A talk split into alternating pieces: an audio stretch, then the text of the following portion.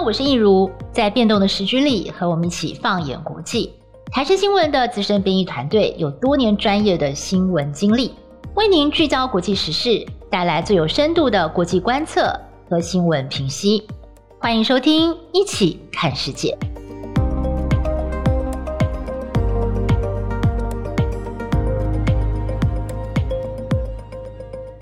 Hello，大家好，欢迎收听《一起看世界》Podcast，我是易如。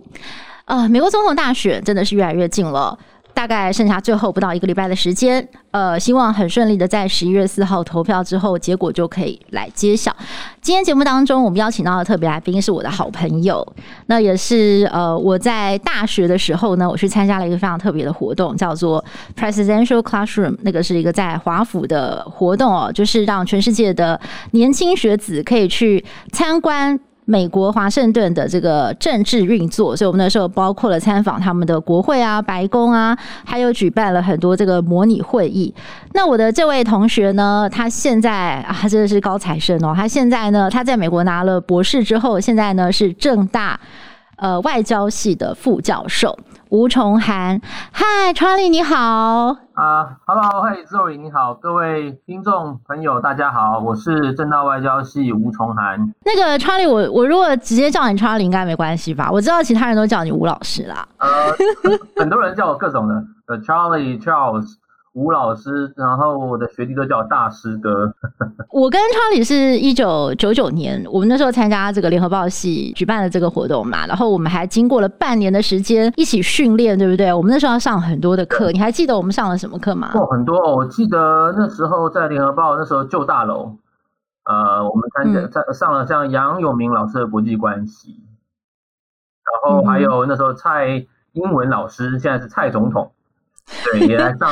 对，这我觉得这是最酷的。对，也上了一些有关国际贸易，嗯、对不对？国际交流。对，我还记得那个。总统啊，他那个时候来帮我们上课的时候，他那个时候好像还是政大的教授嘛，就是政大的老师，而且他超酷的，他一进来全部都讲英文哦，就是从第一句话到最后一句话都会讲英文，然后非常认真的帮我们上课。然后我觉得他那时候讲什么我都忘记，我只是一直在赞叹，觉得哦，为什么这个老师的英文这么好，而且都是有浓浓的英国腔，留英的留英学派的英国腔，对，很重。然后讲国际贸易吧，因为他是政大法律，对对对。WTO 跟国际贸易相关的。嗯哼，那我们短暂的稍微跟我们的听众朋友介绍我跟查理是怎么认识的啊。接下来我们来聊一下吧。现在听众朋友最关心的就是我们的选举，就是这个美国总统大选。呃，已经剩下最后最后的。哎，我们的节目播出应该剩下最后的不到一个礼拜的时间了，就是几天的时间了。那查理啊，就是我我知道你在美国，你最后是在南卡罗来来莱纳州，对不对？对，对。那你要不要跟我们讲一下，就是你在美国总共住了多久？你中间经历过了几次美国总统大选？基本上我在美国前后十年嘛，十年，然后呃，我从零四年去美国。一开始在西岸，后来到纽约啊，我在纽约念了纽约大学的政治系硕士，然后七年啊，就到呃 South Carolina 南卡罗来纳呃开始我的政治学博士班，然后在南卡待了七年，所以我在这个南卡罗来纳州这个总共是七年的时间，这个是南方的大本营，我讲说这个南方的南方南方。这个保守派的大本。营。我们知道这个是共和党超红的、深红的，是不是？他们叫做 Bible Belt，然后叫圣经带了哈，就是从这个大哦 Bible Belt 圣经带，大西洋这个南卡罗来纳，我们靠海嘛，靠大西洋，开始算往左边算过去哈，这几个州哈，传统的圣经带就是他们的所共和党的这个大本营，他们的投票基本上都支持共和党多一点。包括我们知道，我旁边是 Georgia，以前有一个很有名的总统叫 Jimmy Carter，人家叫花生总，对不对？对，卡特种花生，花生农出身的。对，然后现在德州啊，Oklahoma 这些呃共和党怎么选，怎么怎么赢的这些红州，我们讲的红州啊。那我在美国观察几次选举哈，那也也也经历了像奥巴马，奥巴马的两次选举，呃，非常精彩，也非常精彩。我们大家也可以谈一谈哈。然后当然那个川普第一次选举的时候，我已经离开美国了。我是一四年呃在南卡毕业之后，拿到政治学博士之后。呃，找到第一份工作之后，我就离开了美国，这样子。然后后来在去年回到台湾。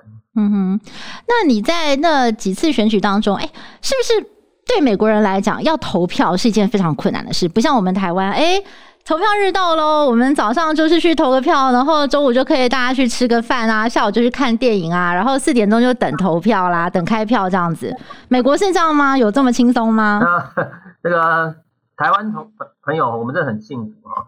我们这个宝岛宝岛，我们真的是这个麻雀虽小，五脏俱全。我们的整个投票的，不管是投票轨哈，票票务的设计，我们的票务的开票结果都非常的顺。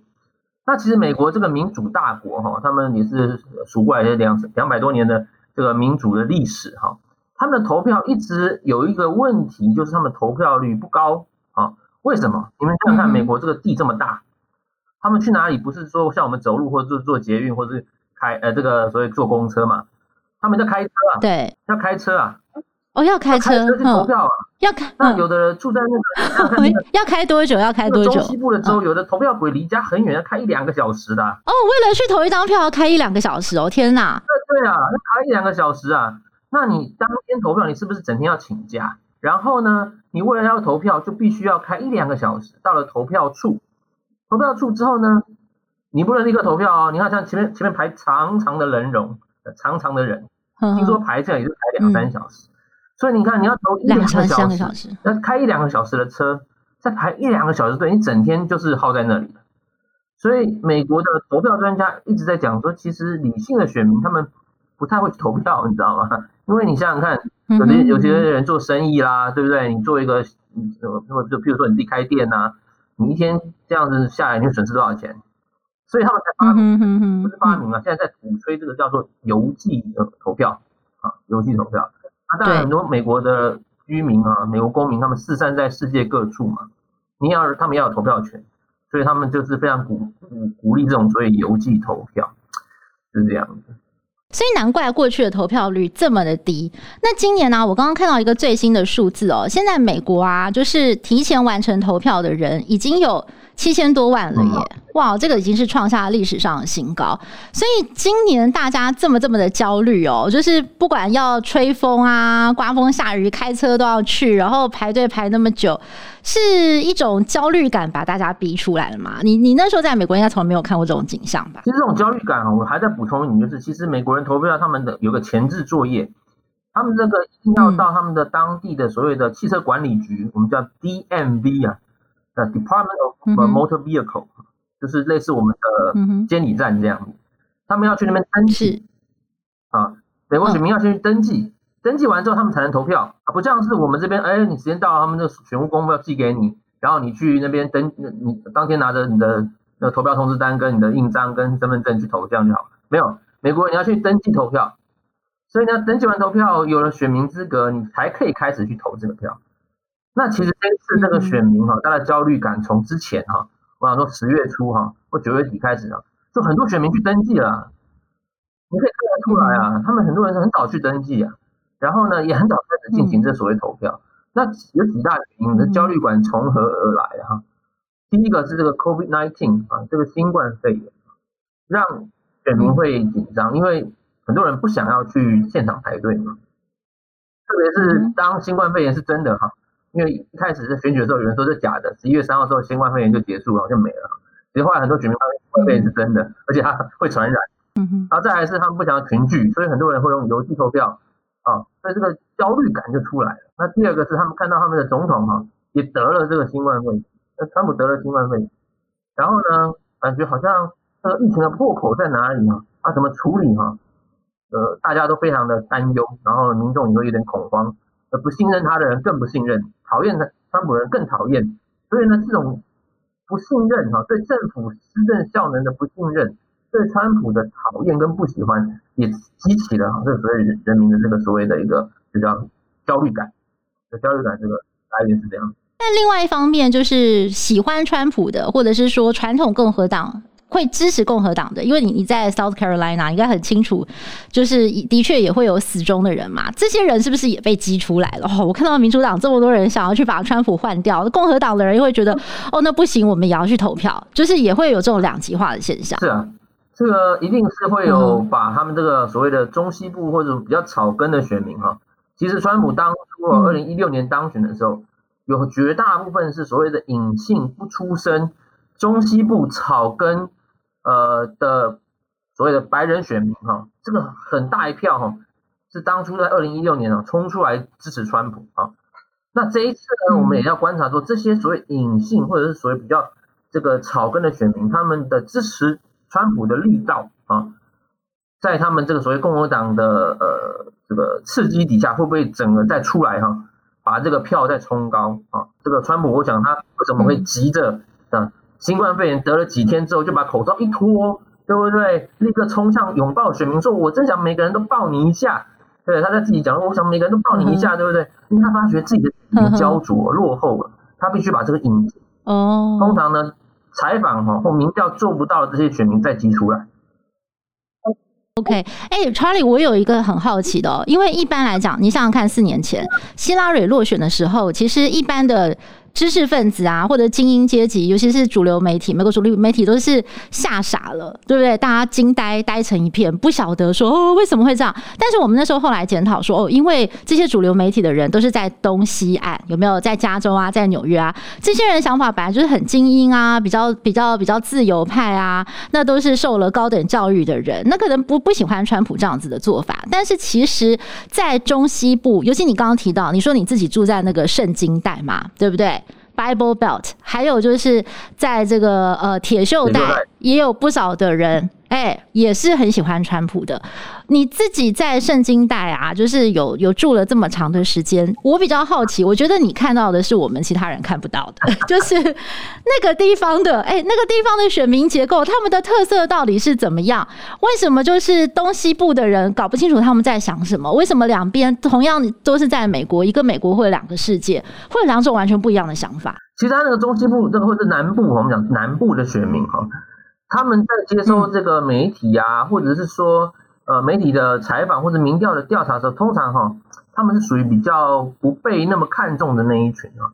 其实我们知道，这个东西两岸的资讯发达，媒体发达，当他们做选民这个民调的时候哈，占了相当大的比重。当然了，他们这个民调可能想要以后会尽量公平，在什么中西部、南部在做这个采采样啊。但是呢，当初这些所谓的隐性选民，他们很少去表达他们支持川普，这第一点。他们认为说，你们都在骂，当初在支持希拉蕊，都在骂川普，说他什么多坏、多多反制，对不对？那我讲出来说，都感觉会丢丢脸。所以很多那时候是，嗯哼。但是他们对美国的失业率、对美国经济，还有对中国呃抢了很多美国的工作机会，他们早就怀恨在心。那这一群人呢？我告诉你，他们在他们在接受什么媒体呢？他们的很多是共和党或者保守主义的地方电台，或者是像啊像 Stephen Bannon 那种人呢、啊，他只是早期支持那个呃做的那个叫做 Brian Bart 那种节目啊，所以他他们都在听那些东西。中西部有地下电台、哦，很多他们很多自己的地下电台，或者所谓的 保守主义哈，在里面讲非常煽动的，譬如说白人至上主义啊。赶走移民啊，oh, 对不对？我们要让美国更伟大啊！哦，那个电台的非常的极端，oh. 但是呢，它有很强的支持群众。为什么？如果你看到中西部和南部哈，那所谓草根选民、中低阶层的，那个跟我们想象的美国是不一样的。我们看到美国都是哦很华丽啊，像纽约州、纽纽约啊，对，LA 啊，旧金山这样子，对，高阶白领啊，生活五光十色。其实，在南部或中西部的美国，一般老百姓。他们生活就是非常单单纯的，周末哈就上教会，然后到教会里面布道的老师、传教人可能在讲一些有关这个所谓白人主义啊，或者是讲一些比较保守的，对不对？反堕胎啊，哦，你们这些民主党都支持堕胎，你们这个上帝会惩罚你们呢、啊？然后呢，然后讲一些非常的呃，所以我们讲保守的东西。那那个东西其实宗教跟政治是合一的，他们天天在接受这些东西，他自然而然投票投出来都是这个共和党。这个东西才是真实的美国啊！其实我跟你讲哦，我常讲一个，就是我在南卡的看到的景象哈。我们台湾市场一条街有四个路口哈，可能有四个便利超商，对不对？对，四个便利超商，对。去韩国哈，一条街两两个路，这四个路口，对不对？有四间咖啡店。嗯。到南卡哈，像我们的城市叫哥伦比亚，是它首府，一个路口有四间教堂。哦，一个路口四间教堂，我的天哪，哇！所以他们真的很虔诚，非常虔诚，嗯，非常虔诚。所以基本上民主党的一些议题很难打进南方的那些州，特别是南方的偏乡州了哈。大城市你不用看，像南卡的哥伦比亚，它还蛮民主党的哦，它开票开出来还是蓝色的。但是你看万红丛中一点蓝，它旁边全部都红成一片。就哥伦比亚这个首都哈，首府哈是蓝色，为什么？它里面有大学，有大学就有大学生跟大学教授，对，这两批人最所谓的民主党派或最自由主义派。哦，扣除这些人之外，大全部都是保守的。全部都保守哇！我我很我很惭愧，我唯一一次去过美国的中西部，就是我们上一次在一九九九年我们一起去 Presidential Classroom 的时候，我们去 Minneapolis 转机，就那么那么一次。你看，嗯嗯，所以我一直都是在东西部。哇！我今天听你这样讲。对，印第安纳也是一个中西部的大州，对。我我很 shock，就是我听你这样分享，哦，原来所谓的红州，或者是会支持传统共和党啊，或者是川普的粉丝们，或者是选民们，哎，他们的生活形态是这个样子的哦，难怪就是美国的东西两岸的人跟中中部或者是南部的人想法是完全不一样的。移移民有关系啊，移民哈，移民是很大的因素。怎么说移民？为什么？因为这些传统的移民哈，你看从早先的什么呃中国啊，或者欧欧欧洲的移民哈，都是在东西两岸嘛，对，对不对？甚至后来印度移民啊，啊都在东西两岸。那你说拉丁裔的，可能是在德州跟加州比较多。对，那其实扣掉这些移民州之外，其他美国很多州就是黑人跟所谓的他们的白人的世界的安格鲁萨克逊人的世界。哦，那他们的想法就跟移民是不一样。移民大部分人都投入是。是民主党，他们是比较 liberal 的，支持移民政策。对，但是共和党保守派他们是呃没有那么支持移民。嗯哼。当然了，他们现在也在改变他们的移民政策，因为当移民越来越多的时候，你需要这一块的选票。对对。但是我们知道，奥巴马在他任内的时候，移民政策就是被被他们那个那个共和党跟民主党的人就是一起打枪了，害他的移民政策整个失败。哦，原来是这样，所以所以不只是呃东。这个东西东西两岸就是刚刚查理讲的东西两岸的移民很多，然后呢，所谓的铁锈带或者是中部或南部，他们的外面来的移民很少。所以他们的想法跟世界也是不一样的。但是我们刚刚看到，当然啦，东西两岸就是兰州嘛啊。那 我们传统上来讲，南部或者像你讲的 South Carolina 就是所谓的红州。那这次的决胜关键，我们还是要回来看一下摇摆州哦。呃，查理，你要不要跟我们讲一下这次的观选重点？就是几天之后看了几个州，你觉得大概谁拿去谁就赢了？有有几个州是这个样子？我们现在讲说摇摆州大概有呃六七个，但是我觉得可能没那么多吧。我们是不是把它 narrow down 缩减到大概是不是三个左右？那三个如果谁拿去了，大概就谁赢了这样子。基本上啊哈，呃，我们讲传统摇摆州哈，大概是六个，对啊，然后有另外有三个是所谓的民主党上次该赢没有赢的州哈。我们先讲民主党上次该赢。而没有赢的州是哪三个嘞？宾州啊，还有威斯康星跟密西根啊，这三个就是我们讲的所谓铁锈带了哈，铁锈州哈，他们主要是工业啊，我们会讲铁锈嘛，因为他们产生是工业重镇，然后呢制造汽车，对啊，所以我们叫铁锈带啊。对，那这三个州其实呢，在希拉里一开始在竞选的时候，大家都觉得是民主党，嗯哼，尤其宾州，宾州长期以来都是民主党。啊，选了二十年都是民主党天下，啊，但是希拉里在一开始选的时候民调也是高，可是到后面为什么宾州掉了呢？他们掉了宾州，哎，宾州有二十张选举人票，是一个非常重要的，对民主党来讲非常是铁定，啊，是囊中之物。可是就是因为他们太大意了，啊，希拉里在最后的声势虽然高，票吹不出来，整个就弱，整个就输掉了。宾州输掉是民主党一个非常关键的败笔，上次二零一六年的时候。嗯，好，那所以呢，呃，这一次听说拜登哈，光宾州就跑了十趟，哇，他其他地方不去，他就常一直跑，一直跑宾州。为什么？宾州不能掉，宾州掉了，民主党就不用玩了，OK，就不用玩。还有，当然像这个所谓的密西根跟威斯康星，这两个这两个也都是所谓民主党的这个非常重要的，要胜要胜就是他的他的基本盘啦。我们讲基本盘，他必须不能丢掉。对。啊，那这个宾州里面有几个大城，譬如说费城啦，哈，还有这个所谓的匹兹堡，这两个城市呢，人口很多啊，啊也是很多移民，所以基本上这个民主党的是民主党的天下没错。但宾州的其他小地方哈，其实还是蛮共和党的。他们开他们上次票票开出来都是共和党的票，尤其在偏乡啊，宾州的偏乡啊。所以这一次拜登他们非常仔细在宾州布布布局啊，基本上现在滨州哈，拜登的还是呈现领先状态，票要吹出来。如果他如果宾州失去的话哈，这是被这是拜登就很危险。嗯哼，那当然了，我讲的话，传统摇摆州哈，什么叫摇摆州？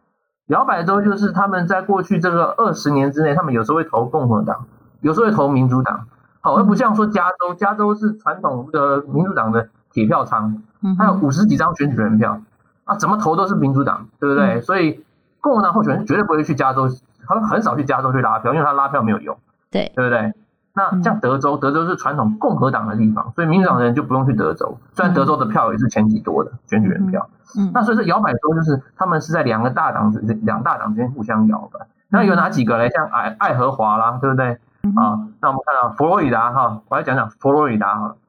佛罗里达这个是非常重要的，是摇摆州的重中之重。有人说，谁拿了佛罗里达，谁基本上就拿下了美国大选的这个最后的胜利了哈。哦，二零一六年。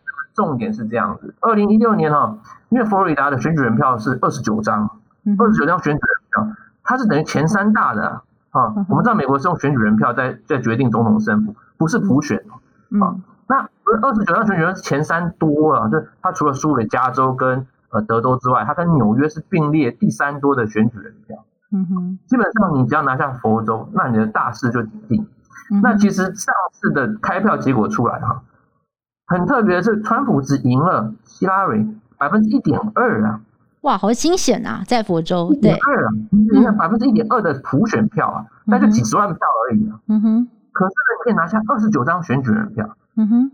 二十九张选举人票占他总总数五百三十八张里面是占百分之十啊。嗯哼。对不对？所以你只赢十几万票的普选票，但是你拿下百分之十的选举人票。各位听众朋友，有没有听出这个问题？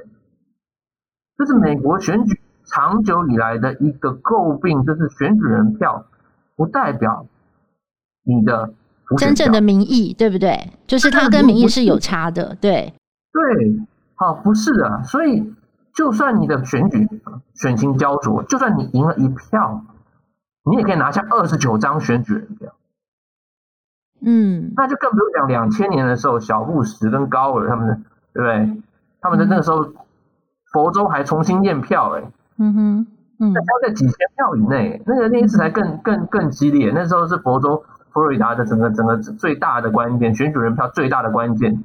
嗯哼，对。这一次呢，这一次佛州就是一个关键中的这个所谓的重中之重，对，重中之重。有人说得佛州得天下了哈。哦。那目前拜登呢还在佛州领先，暂时领先，对，对。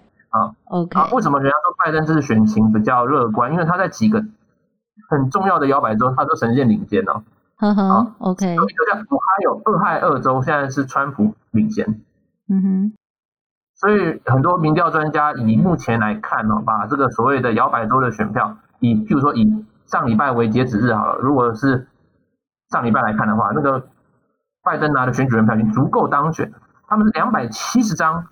选举人票就可以当选美国总统。嗯哼，嗯哼。那拜登笃定当选已经超过两百七很多了啊！有人说是三百五了，我看到有在三百五，有人说两百九、两百八都有。但是川普笃定当选才一百三十几张而已。OK，所以现在，嗯嗯，目前的摇摆州哈是一个关键重点。那我们讲几几大摇摆州的话，它像这个是 Ohio 啦，呃，这个佛罗里达啦，对不对？然后呢，还有一个是那个。像 Georgia、内华达、亚利桑那跟北卡，嗯哼，啊，嗯，这几个，反正我们大概有人说是九个，九个摇摆州啊，嗯哼，有人说九个摇摆州，有人说六个摇摆州，嗯，但我们就是在观察，就是其他的其他州大概不用看了，就观察这六个到九个之间，今年哈，今年开票开出来，到底谁会获胜？的确，查理，你刚刚讲的这个美国选举制度一直为人所共弊的，就是他的赢者全拿 （winners take all）。这个对台湾来讲很无法理解哦。台湾就是一人一票，票票等值。但是在美国不是，在美国选举呢，就是想假设在佛罗里达州，川普只要赢希拉蕊，即便是一票，那么对不起。佛罗里达州最后所有的选举人票还是要给川普。那么，其实很多的学者呢也在批评说，这样子呢是没有办法反映美国真正的民意。而在之前，美国为什么会做这样的设计呢？其实跟他们过去就是每一周之间这个联邦的关系哦是有很大关系。他们希望每一周的声音都是可以得到重视的。可是，毕竟这个制度已经过了就是两百多年了，人口的组成有很大的变化。像很多人可能都搬到加州或搬到纽约州了，可是他们的选举人票就是这么多，也没有在增加，是不是能够还是反映现在美国真正的民意呢？是很值得讨论的。那当然，我们现在从这个民调上看啊，就是各大民调这个大部分都是拜登领先。但是的确，查理刚刚也提醒我们一个很重要，不要忘了，就是说川普有很多的隐性选民，他们是不太愿意表态的。这些人会不会冲出来，然后默默的投下他们支持川普的票，然后让这个民调跟最后的结果又会会不会像四年前一样又有落差呢？其实这也是我们到了下个星期要来观选的一个重点。好，那接下来呢，我要想要来请教一下查理的专场哦，因为为你对美中关系好，就是你你都这方面是你的研究的专长嘛？那如果今天是拜登当选，还有川普当选，分别你觉得他们跟中国大陆之间未来的关系会是怎么走？我们先讲，假设是拜登当选的话，你觉得未来的这个呃美中关系会怎么发展？那个拜登其实我们知道他做了奥巴马奥巴马的副手，做了八年啊，基本上呢，他的外交政策呢是承袭奥巴马的。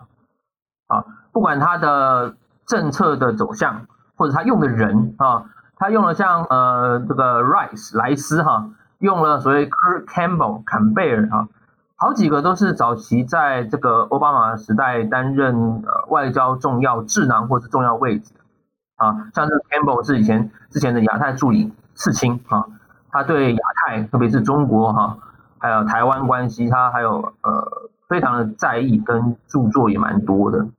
那如果我们说这个拜登是以这个脉络来看呢，哈，他在当选之后的所谓的外交政策或者讲亚太政策，应该哈与奥巴马相去不远啊。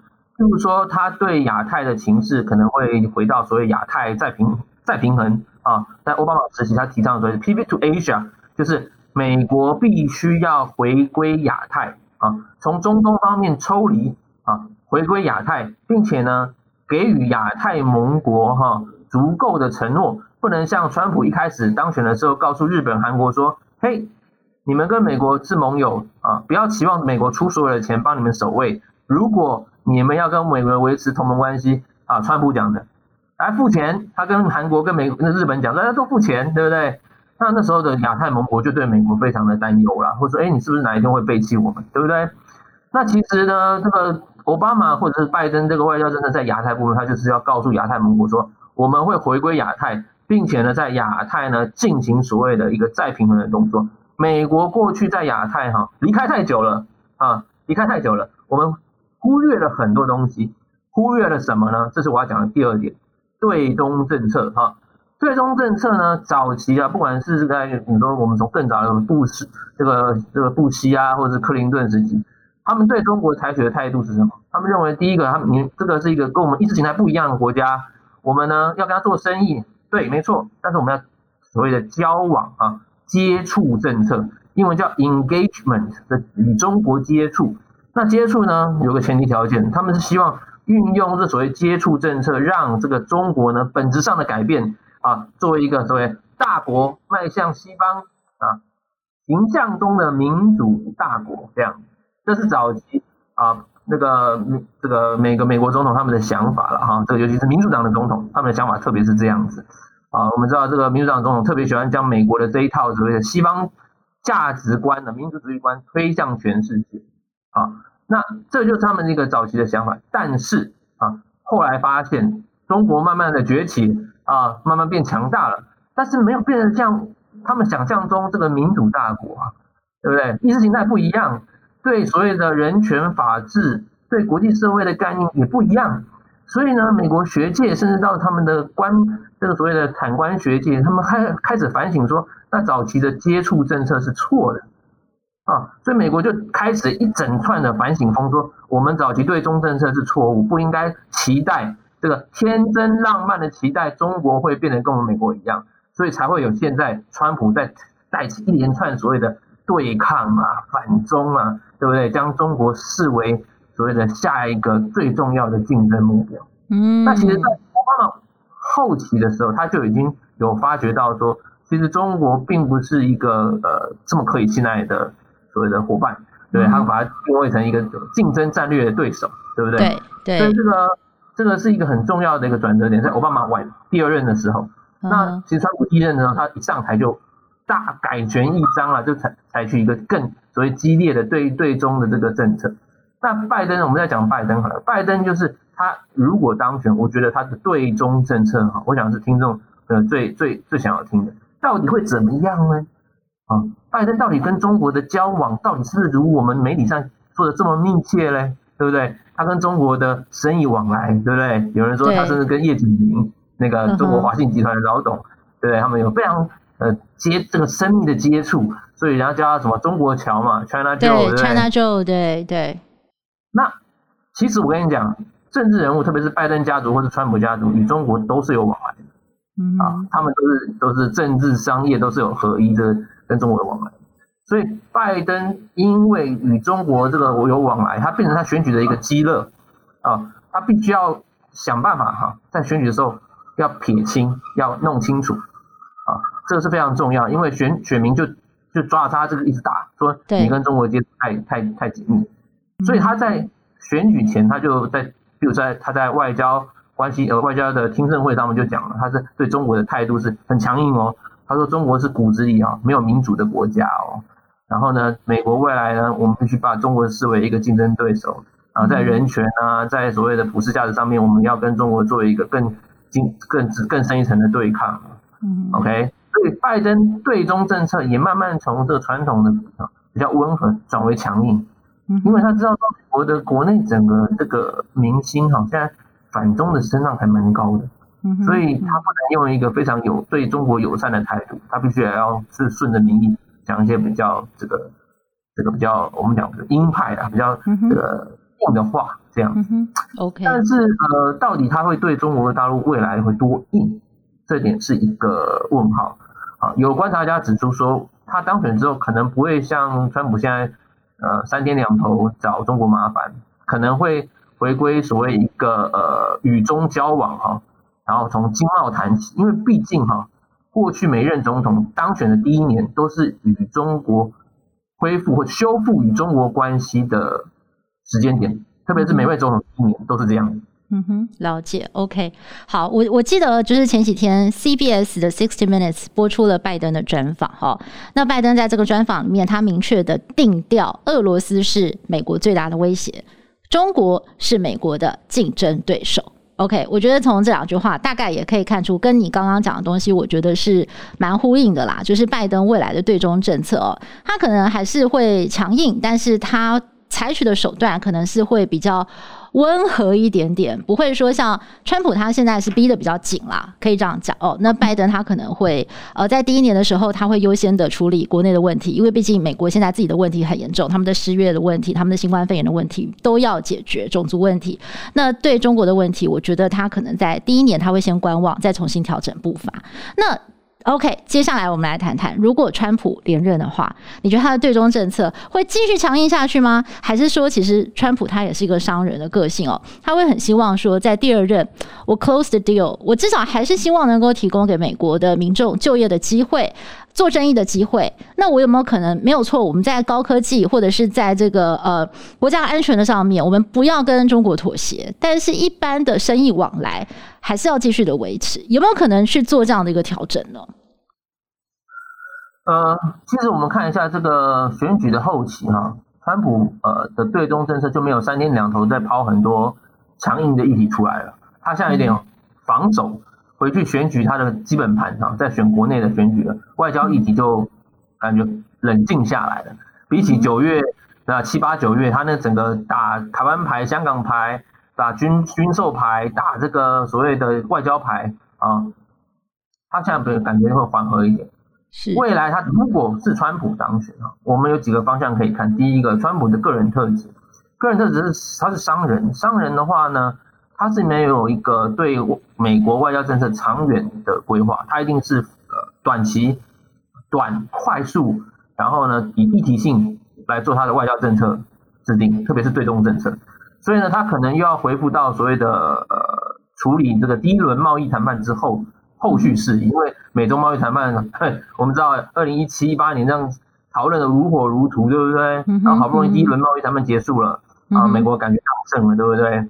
那其实美国人没有，他们觉得有人说他没有完全胜利了哈，可能说其实这个川普只是打一打休息一下而已。那未来这个回复到贸易战之后呢，那其他外交战啊，或者是所谓的。这个意意识形态战呢、啊，可能就会冷静一会啊，回到商业角度来来讨论事情。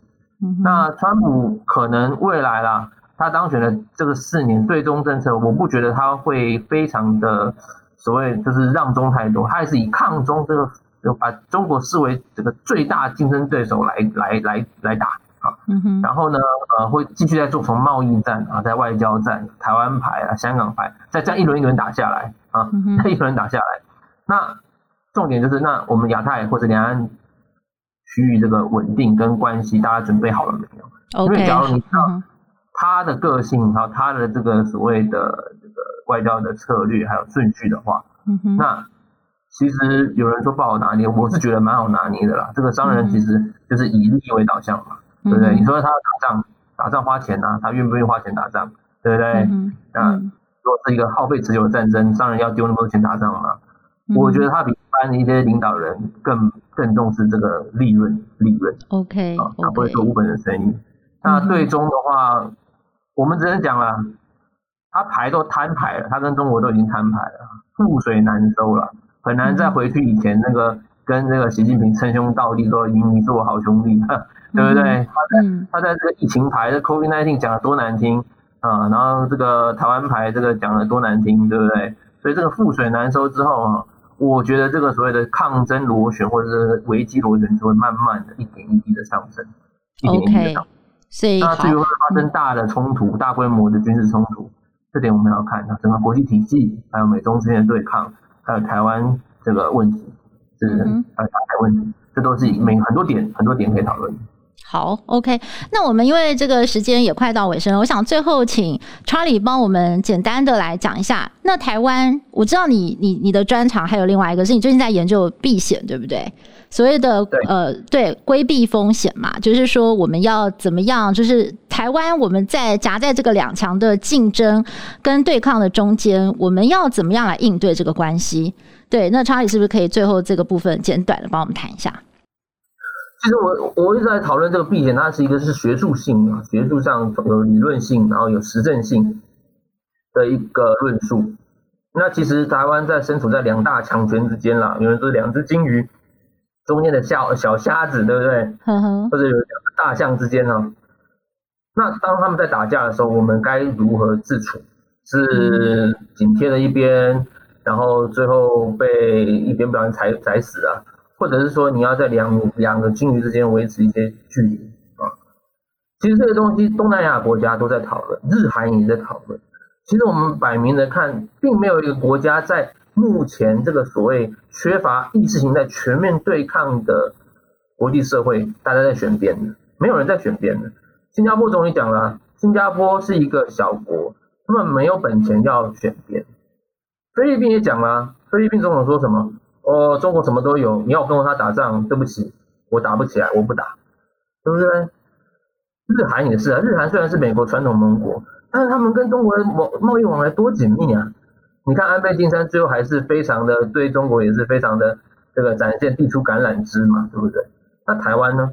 台湾目前我一直说我们在过去哈、维持一个还蛮不错的有弹性的这个所谓的在两强之间的交往啊。那当然呢，目前因为这个川普选举，让台湾呢好像就是感觉捡到一个枪，然后在这个这个与两岸关系上面呢，我们具有一个这个有一个靠山的感觉哈。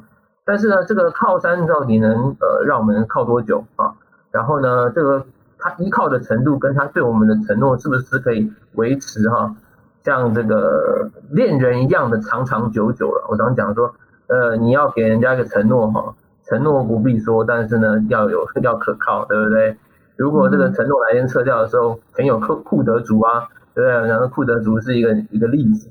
那台湾就维持这个一个有有弹性哈，然后并并且呢，这个这个我想说是我们的呃长久利益啦，和平稳定这个这个这个这个策略哈，我们就是称为必行，这个非常重要。